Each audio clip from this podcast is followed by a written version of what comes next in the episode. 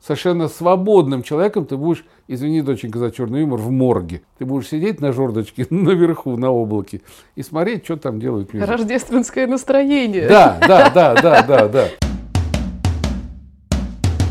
Сеять разумное, доброе, вечно. Да ни хрена я не сею. Жнешь? И не жну. Вот если хоть, не знаю, 10 человек моего возраста поговорили с родителями, послушав этот подкаст, или стали вместе с ними слушать этот подкаст, вот это успех.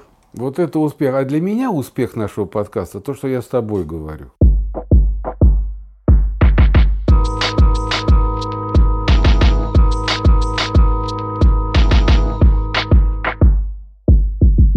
Всем привет, это подкаст «Ну, пап», и я его ведущая Ира Сергеева. И я со сверблением в носу соведущий Леонид Сергеев. С медицинско-анатомических подробностей мы начинаем этот подкаст, потому что заболели все. И сейчас в состоянии какой-то бешеной совершенно простуды мы оба э, будем болтать, но при этом абсолютной бодрости духа. Потому Еще, что... извини, кроме, кроме менеджера заболели все. Менеджер лежит мне ногу и находится в прекрасном расположении физиологического духа. Ну, короче, хорошо только собаки сейчас в этом доме, очевидно. Доченька, в этой жизни только хорошо собакам. Нас закрутил водоворот событий. Во-первых, я не могу тебя не поздравить с важным событием, что 100 тысяч человек зачем-то взяли и послушали наш подкаст. Я поздравляю Наши ребята, тебя. это классно. Мы входим в Новый год с хорошим результатом. Вторая штука, которая происходит прямо сейчас, эм, зацените просто степень сюрреализма происходящего. Мы почему-то попали в категорию «семья и дети». В... Да, голосование, которое организовало радио «Маяк». Они сейчас делают премию, которая называется Russian Podcast Awards. И, короче говоря, в категории «Семья и дети» мы боремся яростно с двумя другими подкастами, О, где Господи. реально, по-моему, говорят про детей, а у нас в роли детей типа я, а в роли родителя, очевидно, ты, все сходится. Да, нерадивые дети, да, и заблудшие родители. Вот, ребята, так что если вы слушаете нас до 31 декабря, то, пожалуйста, пойдите в ВКонтакте, в голосование «Радио Маяк», и вы можете за нас оставить свой голос, и нам, наверное, сделают что-то приятное. Боты, я обращаюсь к вам, вперед. Э, хорошо. Если вы бот, тоже пройдите, пожалуйста, и проголосуйте. Сегодняшняя тема навеяна тем, что, во-первых, еще всего лишь 4 дня осталось мне прожить в стадии 20 с лишним лет, а потом наступит уже э, другая, так сказать, возрастная категория. И, конечно, это называется, знаешь, такой рефлексией. Мне кажется, сейчас вот в преддверии вроде как и дня рождения, какая-то важная дата у меня грядет. Э, Доченька, извини. Новый год. Юрий Алексеевич Кукин в свое время написал гениальную песню «30 лет – это время ошибок, за которые нет наказаний». Там были такие слова. Так О. что вперед, вперед, как парусный флот. Класс. Но я уже со всеми, с кем могла, обсудила, что 30 – это новые 20 что в целом Это 20 все нормально. 10, господи. да, так что все хорошо.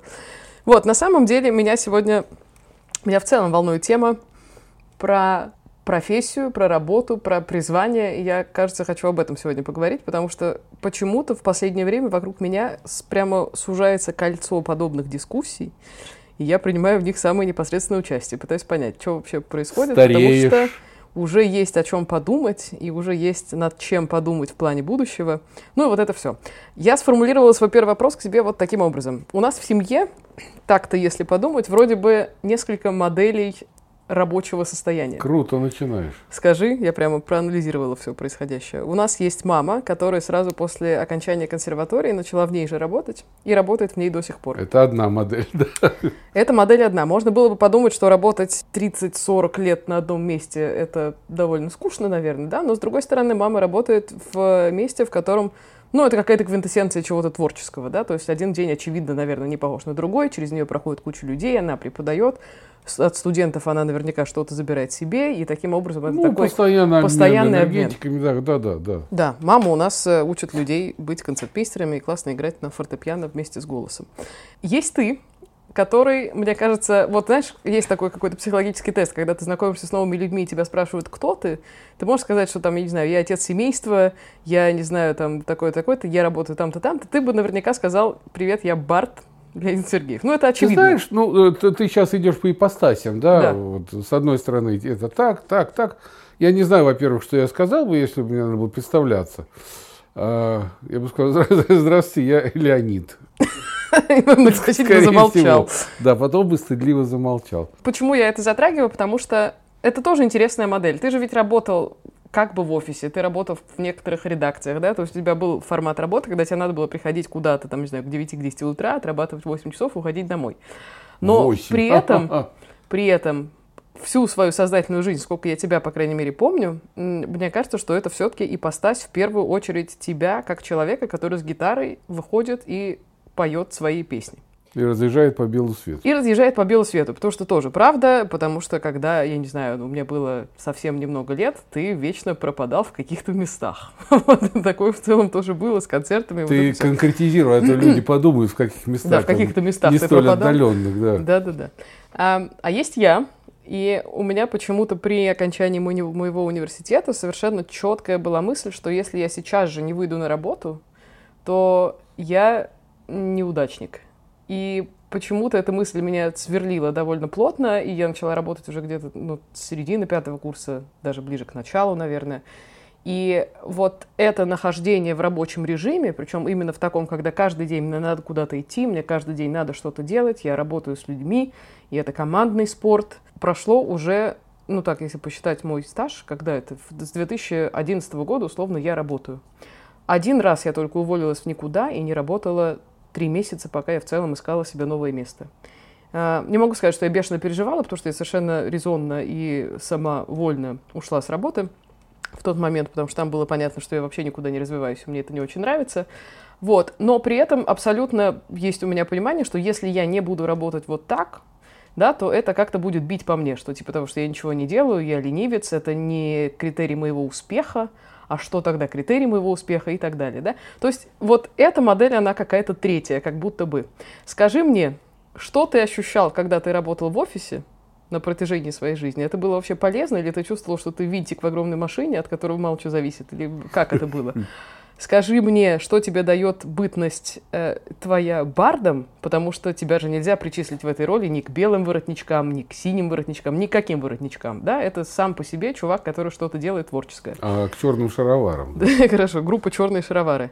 И в какой из ипостасей ты был и ты остаешься наиболее продуктивным и счастливым с точки зрения именно профессионального какого-то своего развития. Что вообще важно? Ну, короче, кто есть ху, как говорил ну, Михаил типа Сергеевич того. Горбачев. Да. Да. Мы, наконец, пришли к каким-то общечеловеческим темам. Но вот сейчас мы, наверное, уже чуть-чуть так переливаясь за край, как, так сказать, не отстоявшееся пиво хорошего качества, мы начинаем уже потихоньку выходить в большой мир, и я этому очень рад. Если ты думаешь, что мы в следующем выпуске, уже в следующем году не обсудим твой Инстаграм, ты сильно ошибаешься. Э, не надо бить ниже пояса в запретные точки. Нет, с этого не соскучишь. Инстаграм это, это боль моя, это любовь моя. Вот, можно очень много и долго говорить. Ну, начать хочу с того, что я никогда не работал в офисах, в офисе. Я всегда работал в кабинете, в комнате, где угодно но не в офисе. Офис это понятие все-таки вот такое ваше там и какое-то белое воротничковое, как мне кажется. В студии я работал там, ну, на сцене я работал, в гримерке, где угодно. В open space не работал случайно? Так, материться не надо, я еще не настолько созрел э, для вхождения в ваше сообщество. А, если спросить вот сейчас меня, 66-летнего человека, скажи мне, скажите, Леонид Александрович, а вот вы кто? каково ваше призвание, состоялось ли, нашли ли вы его, соответствуете ли вы ему. Я без всякого кокетства, ложного и неложного, я скажу, не знаю. Я всю жизнь старался, пытался делать то, что мне интересно. Вот в чем я ощущал интересность себя как как личности, как внутренности какой-то такой думающий. Туда меня и влекло. В результате я поступил на историко-филологический факультет, то совершенно случайно, потому что хотел заниматься журналистикой, но у меня не было печатных работ, я нигде не печатался, я был скромный, толстый, неуклюжий мальчик, маменькин сынок. Потом я закончил э, получил образование историка, ну как, получил диплом, в котором написано, что я получил образование историка, преподавателя. Пошел работать в газету, в многотиражку, с нее начал. Пытливый слушатель может сказать, ну вот, не изменяя своей давней мечте быть журналистом, он пошел, он нашел себя и пошел в журналистику.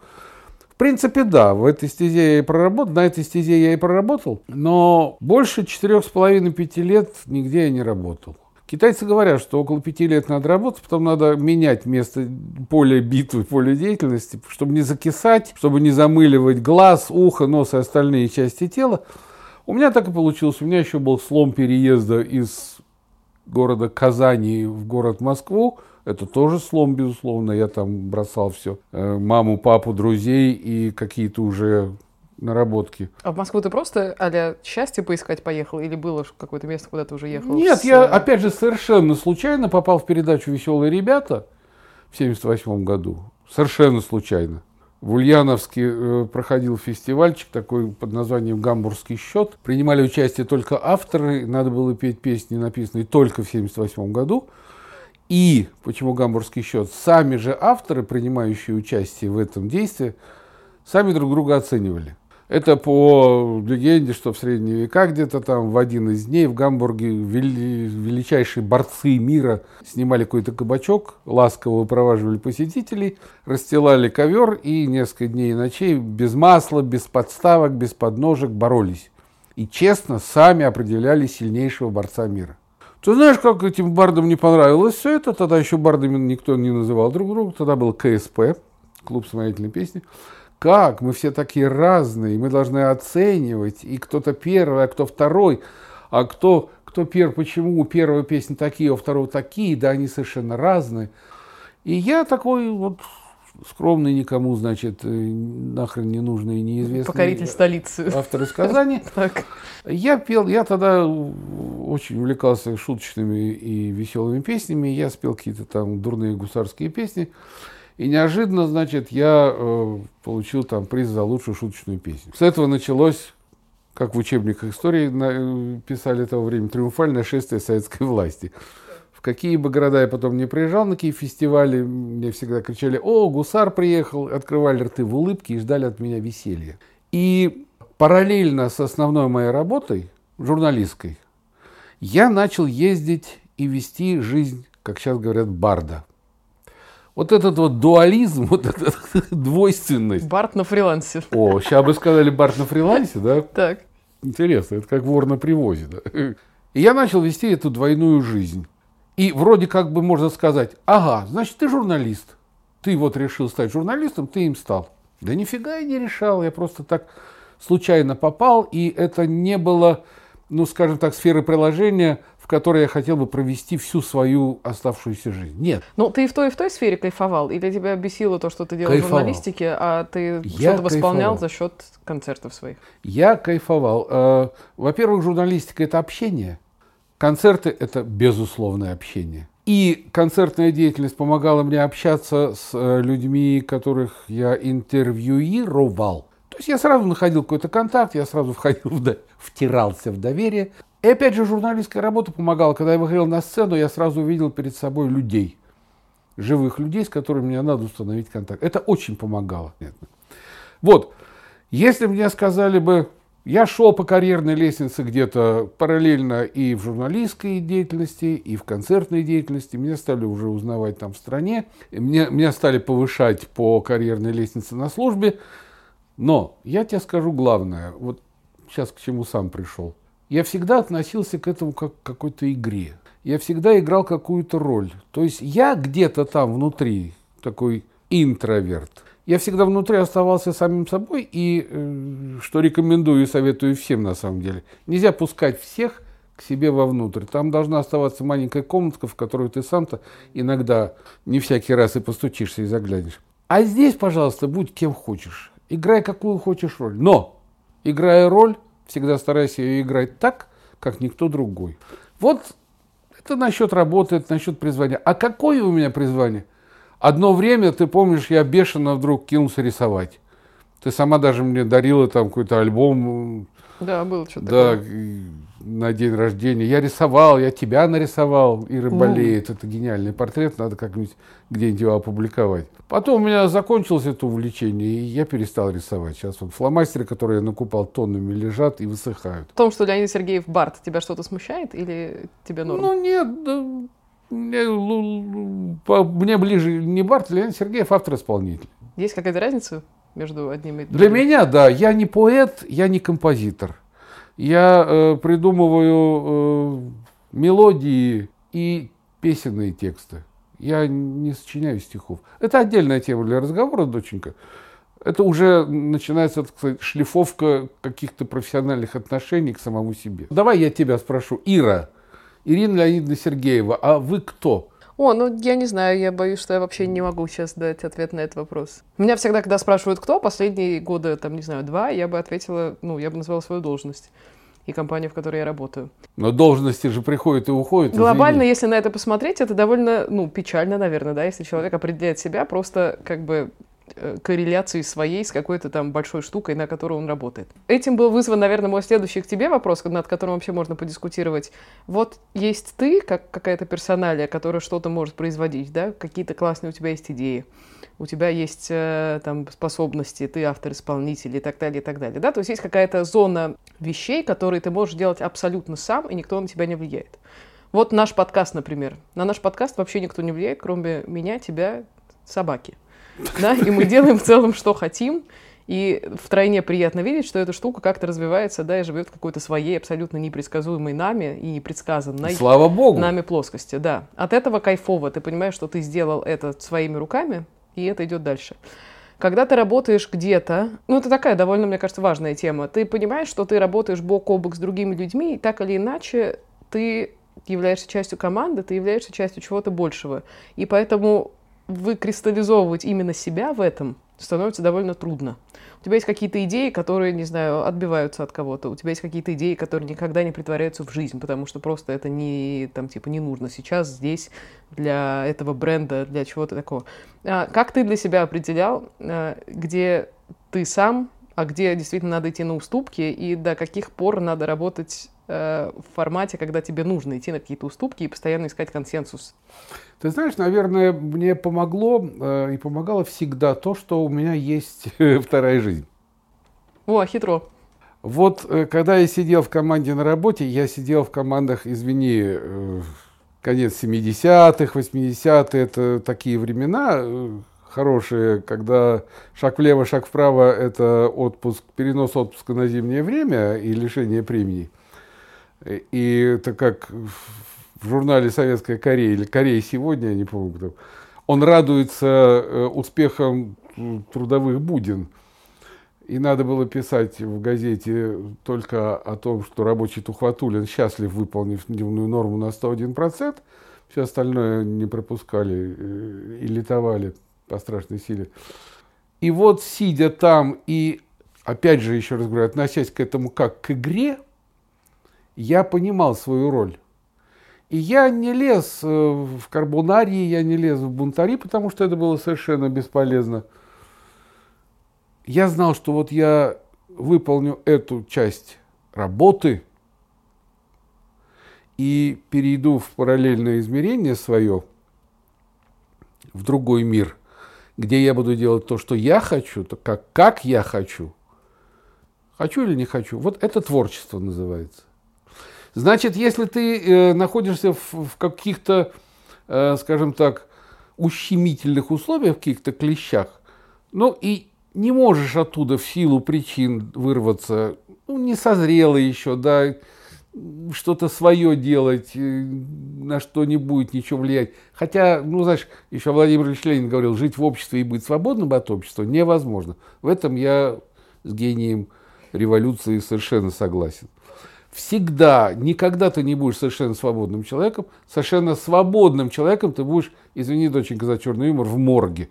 Вот там уже тебе будет на все наплевать. Ты будешь сидеть на жердочке наверху, на облаке, и смотреть, что там делают мир. Рождественское настроение. Да, да, да, да, да, да. Так. Вот.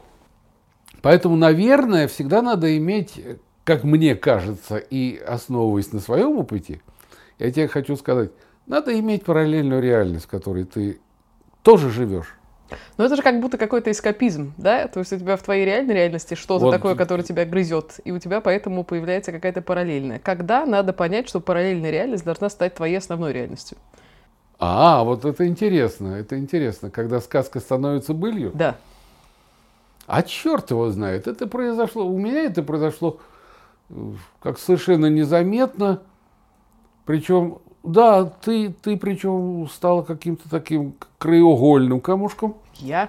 Да, потому что когда ты родилась, я ушел с основной государственной службы, на которой был. Сейчас интересно. Я ушел, я уволился из радиостанции «Юность» с поста заместителя главного редактора, бросил все нафиг и все. И я, э, ну, мама, она со времени ООНа продолжала работать в своей консерватории, просто повышая статусность свою от студентки до профессора. А я начал стирать подгузники, пеленки, гладить всякие там наволочки, ходить в 6 утра за детским питанием, носить тебя на руках, катать тебя в коляске, то я стал, я стал кормящим отцом. Папский декрет. Да, ты такая папская дочь была того времени. А жить-то на что-то надо. А вот жил я вот концертами, поездками какими-то. Я помню, когда было тяжелейшее время, э, перестройка начиналась, это 90-е годы, талоны, э, карточки москвича. Я поехал в город, по-моему, Кременчук, и я там дал концерт, и мне гонорар дали а, значит, рюкзак вермишели. А, блин, даже я помню эту странную хрень. Канистра со спиртом, чего он был рад твой дедушка Валерий Григорьевич несказанно. Вот. И канистру подсолнечного масла. Я все это привез в Москву. В семье был праздник, все кушали вермишель, пили спирт и обливались подсолнечным маслом. Еще раз тебе говорю, относись ко всему как к игре. Не зарывайся, не самокопайся. Это раз. Легко относись. Трудно и тяжело относись внутри себя к себе. А внешне все должно быть легко. Эм, сейчас очень какое-то распространенное понятие рефлексии. Все действия, которые ты совершаешь, сейчас же в целом на подъеме понимание собственной осознанности, да? Ничего не хочется да, делать бездумно. Чересчур. Все хотят жить осознанно, начиная с того, как они сортируют мусор и как это, понимаешь, осознанно влияет на нашу планету, заканчивая тем, а, какое вообще там каждое действие ты совершаешь каждый день по работе, в плане семьи и так далее, и так далее. Почему сейчас все ходят к психологам, почему все взвешивают, что делать, что не делать, почему все рефлексируют относительно каждого полученного опыта. А, и вторая штука, которую я замечаю все чаще, люди чаще начинают говорить о некотором профессиональном выгорании. И появляется все больше каких-то статей на эту тему, когда ты начинаешь через определенный период выгорать на работе. Либо от того, что она становится рутинной, либо от того, что ты перестаешь видеть в ней, видеть в ней смысл, либо от того, что начинает страдать целеполагание, ты вроде что-то делаешь, да, там по те же самые 8-9 часов в сутки, а потом ты приходишь и не понимаешь, нахрена я вообще это делал?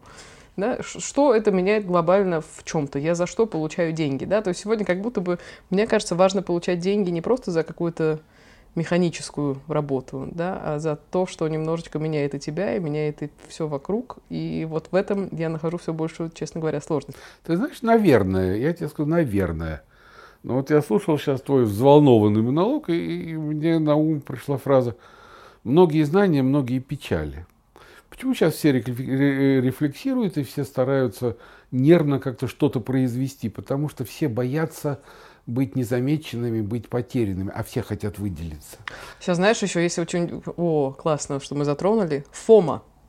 The fear of missing out. Страх, что ты отстанешь от этого поезда несущегося, страх, ага, что фом, ты чего-то... Фома неверующий, да. Да, фома неверующий. что ты упустишь, окажешься не в тусовке, не знаю, окажешься чуть хуже, чем остальные, потому что эра же эксгибиционизма в целом, да, цифрового, когда Дурная все... эра, на самом деле. Вот это ваш цифровой эксгибиционизм, это дурная, дурная эра. Понимаешь, вот я, не зная про твою Фому, Хому, да, Пому, я нащупал вот эту тему, потому что действительно сейчас куда ни взглянь, особенно на просторах нашего бескрайнего пока еще интернета, вот человек ничего не сделал. Ну, человек сделал то, что ну, ну, обязан был сделать, но он начинает сразу надувать самомнение, он начинает распространять это. Вот идет вот от это, от фома от этой. Фомофобия, я бы сказал, такая. Фомофобия. Вот мы фомофобы в основном. Я-то нет, мне уже поздно это фомиться становиться. А вы, да, вы рефлексируете. Ах, не заметят. Ах, я вот сейчас глаз открыл, а поезд уже хрен знает где. Я в 90-е глаз открыл, а поезд уже так усвистал. Вы появились, всякие гаджеты появились. Я какое-то время пытался вас догнать. Потом понял, не, а, встал на обочинке, побрел назад, смотрю, а миллионы таких, как я, мне навстречу идут и говорят, йо, а куда поезд ушел? Я говорю, стоп, ребята, мы живем здесь. Что для тебя критерий успешности? Ты успешный человек? Вот ты знаешь, для меня самое главное, я не знаю, успешный, неуспешный, ну, в принципе, наверное, в чем-то успешный, самоощущение. Вот когда я что-то произвожу и чувствую, я чувствую, что получилось, ох ты, мне нравится. Я думаю, ну, как помнишь, Айда Пушкин, Айда сукин сын, приговаривал Александр Сергеевич, да, бегая вокруг Льва Николаевича. Вот. И То есть говорю... тебе при этом менее важно, как на это среагируют люди, кто из соседних бардов написал что-то на эту же тему, неважно. Если ты от этого кайфуешь, тебе окей, это значит, что ты успешный. Это, ну, ну смещение мне не нравится. Если ты кайфуешь, значит, ты успешный. Те миллионы сейчас скажут, э, нет, успешный это тот, кто присосался там, я не знаю, там к трубе, у кого остров в Средиземном море, у кого дача на Итальянском озере, кто ездит на 10 роллс одновременно, вот это успешный. Но это другая успешность. Мне в кайф, когда мне в кайф внутренне. Вот я сижу здесь дома за компьютером, и мне абсолютно начихать, снег за окном, дождь ли льет, я что-то сочинил, мне самому понравилось. Но здесь начинается. На самом деле, по моему размышлению, глубокому, великому, что-то придумать, что-то создать, это достаточно просто. Ну, надо просто немножечко так... В 20-е годы Виктор Шкловский придумал такой термин «остранение». Это ж человек становится несколько странным. Для меня это голову так слегка сломать. И со стороны как бы посмотреть на то, что ты делаешь. И увидеть то, что ты не можешь увидеть, находясь в своем астральном теле, понимаешь? Вот. А, и вот так ты посмотришь на все на это, и тебе в кайф. А вот начинается, когда ты хочешь донести это до людей, до кого-то, когда ты хочешь, извини меня, это тоже не надо сбрасывать со счетов, когда художник рисует картину, он, а, балдеет от того, что он сделал, но, б, Ему надо ее продать, чтобы получить, извините, презренный желтый металл, на который он создаст, он накормит свою семью и создаст еще один шедевр. Как вы называете? Монетизация. процесс. Дистрибуция и монетизация. Дистрибуция, монетизация. Все так. Ну, дочка, те темы совершенно гигантские, о них можно разговаривать. Не, интересно, интересно, потому что ты говоришь о том, что успешность это когда в первую ну, очередь, да? для меня успешность это мое самоощущение. Вот, самоощущение. Для меня успешность это, очевидно, не сколько денег я заработала, или не сколько там, не знаю, регалий каких-то я получила. Не пост, который ты занимаешь. И не по... вообще мимо кассы. То есть это дает мне какой-то статус. Как будто бы, знаешь, есть теория такая довольно давнишняя, что у человека есть в целом три плоскости, в которых он развивается. Да? Есть статус какой-то социальный, то есть он как социальное животное, где он находится, на какой ступени, как он общается с людьми в обществе. Есть э, штуки про личное, твои личные отношения, семья и так далее. И какой-то третий там еще и слой, вот сейчас хоть убей, не вспомню. Вот как социальное животное мне, конечно, важно с точки зрения статуса, где я нахожусь. Но делает ли это меня счастливой? Вряд ли. Меня делает счастливой. И я вообще думаю, что это параметр какой-то особой успешности только тогда, когда какие-то мои действия меняют людей вокруг меня. Понятнее всего я это ощущаю тогда, когда я преподаю, и я вижу, что я потратила, например, не знаю, три часа на сложное говорение, объяснение чего-то и так далее. Бывает, что я работаю в маленьких группах, бывает, что я работаю один на один, бывает, что я выезжаю с этим с Гуглом куда-то в Европу и объясняю что-то стартапам. И я вижу, что через там час, два, три у людей меняется восприятие чего-то, и люди как будто бы видят перед собой новые шаги, которые можно сделать, что-то попробовать и так далее. То есть я отдала не просто частичку каких-то знаний, которые в целом они могли бы где-нибудь прочитать, но я отдала частичку своего видения процесса, своего понимания, своей, не знаю, натуры, что ли, да, а, им, и им это помогло, вот это самое кайфовое, что есть а, у меня. Появилось ли это у меня благодаря моей работе? Да, наверное. Я благодаря тому, что на, на работе я научилась многим вещам, да, наверное, я могу это притворять в жизнь вот таким образом, да, где-то в преподавании, где-то просто там в работе с людьми. Это, наверное, самое классное. Как это измерить, я не знаю. Ты знаешь, это очень большая тема, я у тебя слушаю сейчас с интересом. У меня немножечко другое. В каком плане? Я всегда пытался понять, и кажется, наверное, сейчас начинаю уже понимать свое ощущение по этому поводу. Я никогда ничего не пытался изменить. Я никогда не пытался изменить людей. Я пытался им дать. Угу. Вот что у меня есть. Вот о чем я придумал, что я надумал, что во мне вызрело. Вот я даю вам это, а вы уже разбираетесь, изменяет это вас или не изменяет. Я не мессия, я не Бог. Я менять людей, мировоззрение людей, менять их позиции, это, это очень сложно на самом деле. Это, это страшная работа. Это авторитаризм на этом возникает, тирания на этом возникает. Это, это очень сложно. Вот выполнять миссию. Некоторые говорят, ты знаешь, вот мы там, там, там, там несем людям, сеять разумное, доброе, вечно. Да ни хрена я не сею. Жнешь? И не жну. Я, я, я даю, раздаю. Вот у меня есть это, я делюсь с тобой этим. А это призвано сделать тебя лучше, чище, шире, глубже. Нет. Бери. Не надо тебе. Отдай другому. Выкинь. Все. Ну, я поделился с тобой этим. Мне кажется, очень четко можно все это вообще-то примерить на наш подкаст. Вот какие есть критерии успеха у подкаста? Сейчас рынок растет, все обсуждают, как померить, т.т. Кто-то говорит, что надо смотреть на то, сколько людей тебя в количестве послушали. Кто-то говорит на то, что надо смотреть на то, как они тебя слушают. Да? а где ты увидишь, как вовлеченность. тебя слушают? Ну, например, из 100 человек, там, не знаю, 90 дослушали эпизод прямо до победного конца. Это крутая метрика, потому что, значит, ты делаешь так, что люди тебя слушают. Те, кто заходит в этот подкаст, они остаются с тобой до конца. Это важная метрика, безусловно. Можно мерить тем, сколько денег ты заработал на рекламных интеграциях. Можно мерить еще чем-то. Но, блин, мне кажется, что вот наш подкаст возьми, это все, безусловно, важно. Но критерий успеха, вот если хоть, не знаю, 10 человек моего возраста поговорили с родителями, послушав этот подкаст, или стали вместе с ними слушать этот подкаст, вот это успех. Вот это успех. А для меня успех нашего подкаста то, что я с тобой говорю. То, что я с тобой говорю так, как я никогда с тобой не говорил, и, и, и я вообще, я не мог даже представить, что когда-нибудь я с тобой да. так смогу поговорить. Я, Детали я, про я рюкзак просто... с макаронами появились. Каждый конечно. раз балдею, когда мы с тобой садимся, э, да, тут этот продюсер бегает, там менеджер лежит все ноги.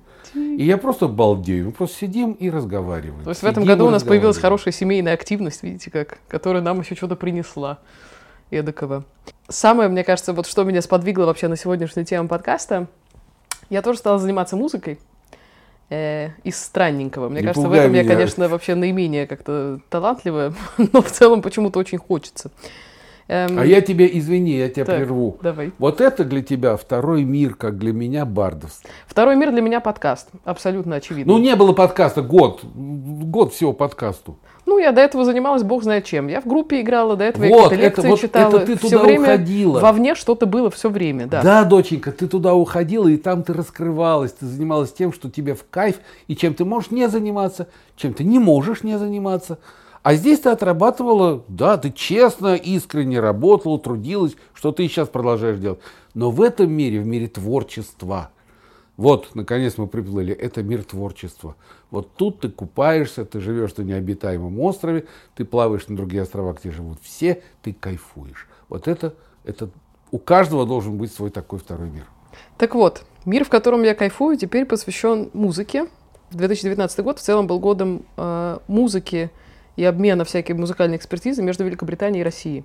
И сюда привозили всяких классных специалистов. И вот на один из таких мастер-классов трехдневных, там надо было прямо быть три дня полных, приезжал чувак из Ливерпуля. Есть такая академия ЛИПА, она называется, Ливерпульская что-то там Institute of Performing Arts. Сколько новых слов. Фома, Липа. Да, Липа. В 94 году ее основал Пол Маккартни. И, короче, там учат сейчас современных музыкантов. Приезжал оттуда классный чувак, и это была сессия трехдневная про сонграйтинг, написание песен.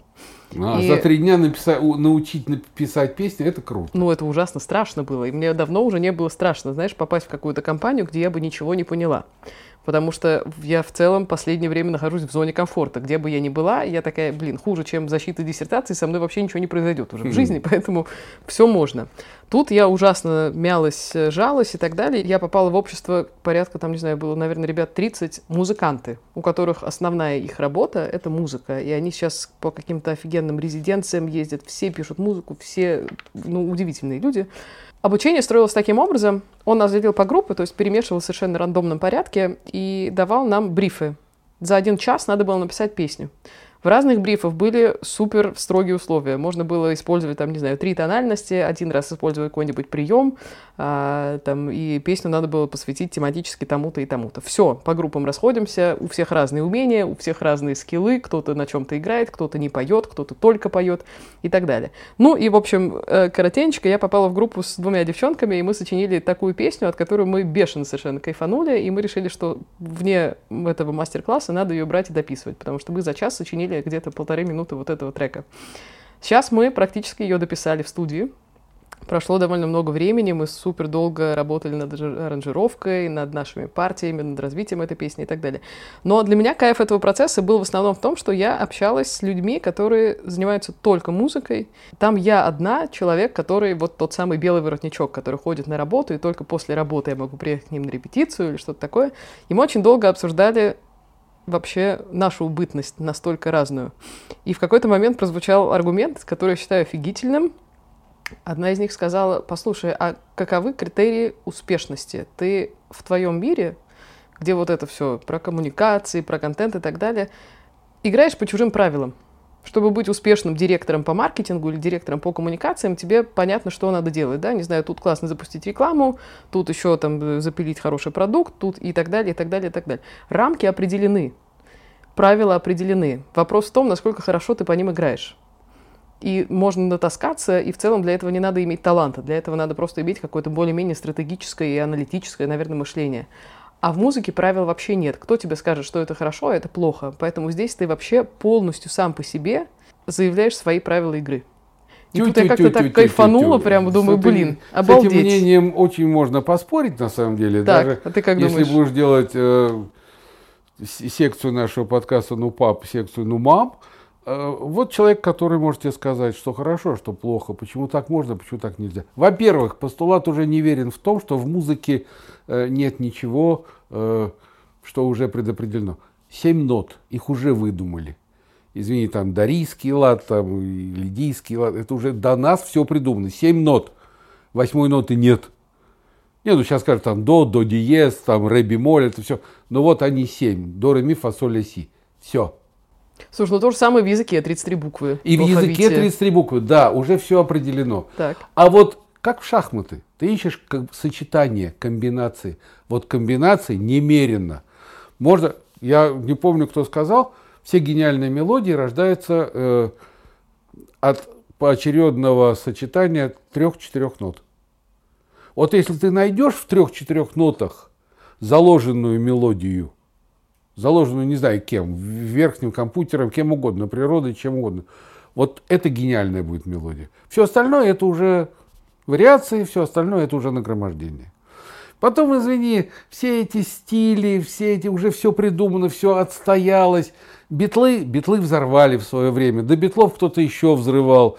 Я не знаю, там Чувак с кефарой, который в Древней Греции вышел, взорвал тот мир музыкальный. Первая механическая э, электронная пианино тоже взорвало мир. Это все взрывает постоянно. Ну, да. ты же не пытаешься сказать, что сейчас на этом этапе ничего нового уже не произойдет в музыке. Такого уже не может быть. Да произойдет в той же музыке. В вашей контентизации, маркетализации тоже произойдет новое. Тоже, ты посмотри э, наши подкасты. Ты говоришь, вот это, там, чуваки там из Америки в 90-е годы это открыли, а чуваки из Великобритании в 80-е годы это открыли. Все открывается, все новое напласт, э, напластывается друг на друга. Ничего не стоит на месте. Просто, если ты певец бухгалтерского отчета, Mm. Ты сидишь в очках плюс 100, и у тебя на рукавнике, и ты... За арфой. За арфой, да, и ты с рифмометром Феликс, как с ударным инструментом, э, делаешь годовой отчет и кайфуешь от этого. Это одно. Когда ты улетаешь в мир звуков, потом, извини, за час написать песню и этому учить, вот это ремесло. Это просто вызывание какого-то аффектного состояния. Ты не представляешь, но я за час была более эффективна, чем за последние года три, наверное. Не может быть эффективности и неэффективности в этом. Не надо подходить к этому с мерками вашей, вашей гаджетизации, блин. Я песню «Трамвайчик» писал 25 с лишним лет. Я не писал ее. Я в студенчестве в 70-е годы появился первый куплет. Я почувствовал, что что-то в этом есть. А дальше не пошло. Сколько бы ни пытался, и я отложил. И в 90-е годы, в середине 90-х, бах, во сне пришло, ух ты, я встал, и получилась песня. 25 с лишним лет песни. И час. Вот сравни вот эти вещи. И просто скажи, что есть песня, а что есть продукт а состояния аффекта. Неравный бой состоится, потому что мы столько говорим о музыке, что мне кажется абсолютно правильным, э, так сказать, э, совершить удар под дых для наших слушателей. И я хочу сейчас поставить два куска. Э, первое это будет моя песня, которую я сейчас досочиняю и досвожу, и релиз ее будет в феврале. Это для меня какая-то большая штука. Я в жизни никогда сама сольно никогда ничего не выпускала. А Ух тут, ты. в общем, да, что-то родилось. И сначала мы послушаем ее кусочек. Да вот прямо сейчас и послушаем.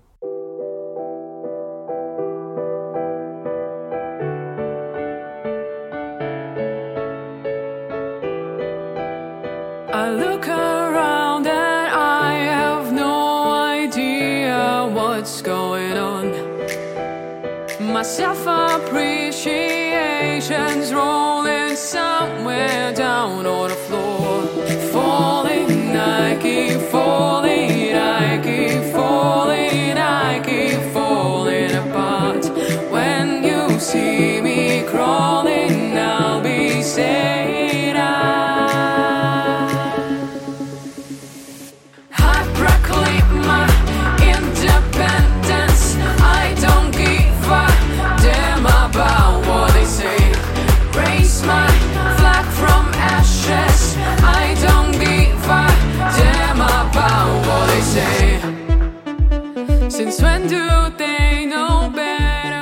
А теперь на волнах этого тыц-тыц резко перейдем в лирику, и я хочу, чтобы мы послушали твою песню.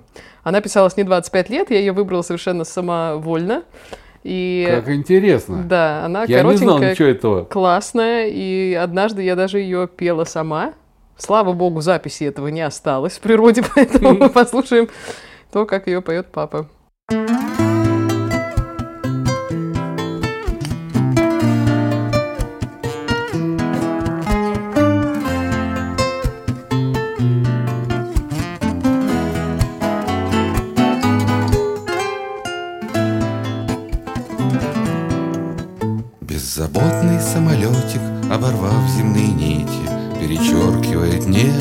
тонкой струйкой молока.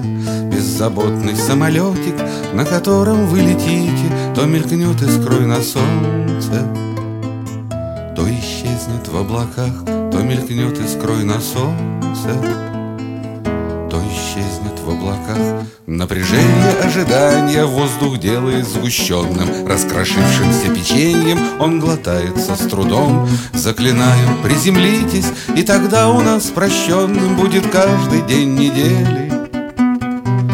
Что у неба украдем, будет каждый день недели что у неба украдем Но сейчас не до меня вам, я лишь точка среди точек Я песчинка песчинок, разметавшихся внизу. Заклинаю, приземлитесь, потому как дело к ночи Ну а ночью очень просто. В небесах попасть в грозу Ну а ночью очень просто. В небесах попасть в грозу. Беззаботный самолетик оборвал земные нити.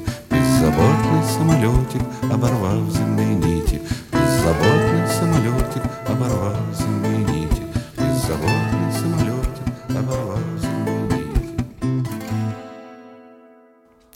Но заметь, доченька, мы не обсуждаем ни твою песню, ни мою песню. Мы просто благоговейно выслушали две эти мы просто даем, Вешать. как ты там сказал. Да, просто да. даем. А, а вы, дорогие друзья, что? да, слушайте. Да и повинуйтесь. Что мы пожелаем в новом году? Мне кажется, что я хочу пожелать всем нашим слушателям в новом году. Я даже не могу сказать, что найти себя, но просто типа того, что быть супер смелым и делать то, что вам кажется правильным. Не зависите ни от кого, и просто делайте какие-то решения, которые вам кажутся крутыми, и развивайте себя, и вокруг вас тоже все начнет развиваться. Мне кажется, как-то так. О, Господи, в 30 лет я пожелал бы точно такого же, а сейчас мне за 60, поэтому я говорю, ребята, первую очередь здоровье. В первую очередь здоровье вам, вашим родителям. Дай им Бог, дай им Бог, я не знаю, получить, получать от вас эту недостающую энергию. Не жалейте своей энергии, вы еще ее, как говорится, наработаете, э, отдавайте ее своим родным и близким. Ибо они и есть Ой, ваше и наше все в этом мире.